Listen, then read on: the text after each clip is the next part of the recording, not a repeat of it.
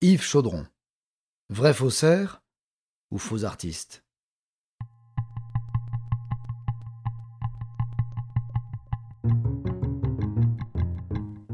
Interprétation Patrick Blandin. Réalisation Patrick Martinez-Bourna. Un programme Studio Minuit.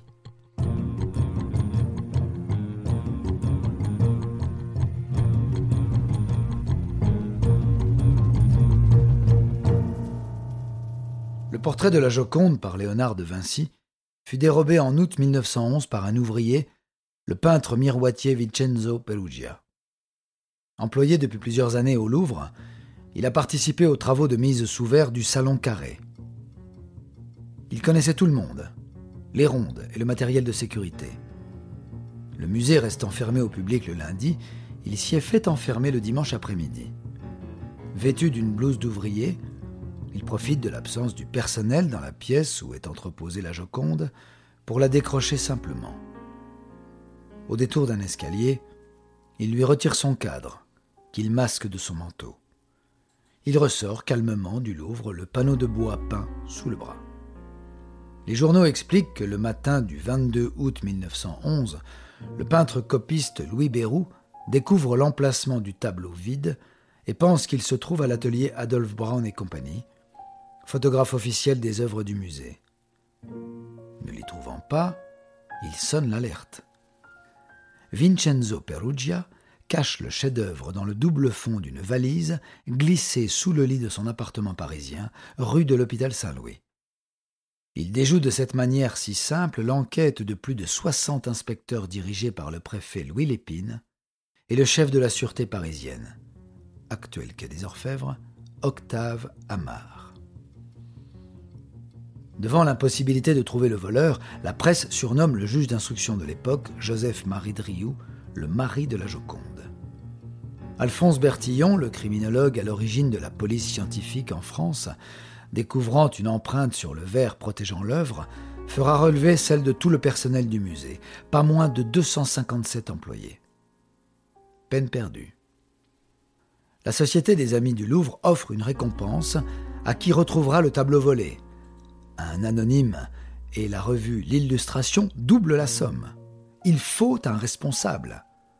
Le directeur du Louvre, Théophile Homol, démissionne fin août. À la veille de la Première Guerre mondiale et dans ce climat surchauffé, toutes les pistes sont envisagées. Complot juif, espion allemand.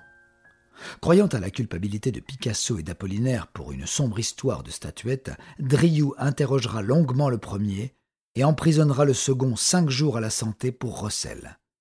L'enquête piétine et l'art audio s'en donne à cœur joie, propulsant l'œuvre déjà célèbre et sa disparition sur le devant de la scène mondiale. Vincenzo Perugia retourne en Italie avec sa valise à double fond en décembre 1913, soit deux ans et demi plus tard. Il propose le portrait au galeriste antiquaire Alfredo Geri. Ce dernier le dénonce. Le voleur indiquera qu'il n'a agi que par patriotisme, persuadé que l'œuvre a été spoliée par Bonaparte aux Italiens. Il n'en est rien, puisque le tableau a été acquis en 1518 par François Ier alors roi de France, qui a accueilli Léonard de Vinci après sa disgrâce aux yeux des Médicis. L'artiste aurait terminé de peindre Mona Lisa seulement quelques mois avant son décès en 1519 au manoir du Clou. Le tableau retrouve son emplacement sous haute surveillance en janvier 1914 après une exposition à Florence, puis à Rome. Dans un article publié dans le Saturday Evening Post en 1932, Karl Decker va contredire le mobile de Perugia. Le journaliste est cependant connu pour avoir pris de nombreuses libertés avec la vérité lors de la rédaction de ses papiers. Les détails sur la qualité du bois et les dimensions du tableau semblent imprécis et l'existence même des personnages qui vont suivre est remise en question. Tout cela est bien joli, me direz-vous, mais que vient donc faire Yves Chaudron dans l'histoire? Eh bien, selon Decker, Vincenzo Perugia et Yves Chaudron ont été engagés par un troisième homme, cerveau de l'opération, Eduardo de Valfierno. Le premier pour voler le tableau, le second pour en faire des copies, le troisième se chargeant de les revendre à de riches pigeons outre-Atlantique après le vol. Valfierno, surnommé le Marquis, est un escroc argentin. Un jour de 1915, il déjeune avec Decker à la terrasse d'un bar de Casablanca et lui confie être à l'origine du vol de la Joconde. En 1910, il a trouvé six collectionneurs américains prêts à lui acheter le tableau s'il était volé. Il a recruté Yves Chaudron pour produire six copies de la Joconde. L'escroc les achemine à New York. Une fois les faux en sa possession, il missionne Perugia pour le vol. Pour que le plan fonctionne, le voleur devait garder la peinture cachée afin de laisser le temps aux ventes de se conclure. Les trois compères se seraient retrouvés peu après en Europe pour partager le butin. Perugia aurait décidé, seul, de revendre le tableau, malgré la mise en garde de Valfierno.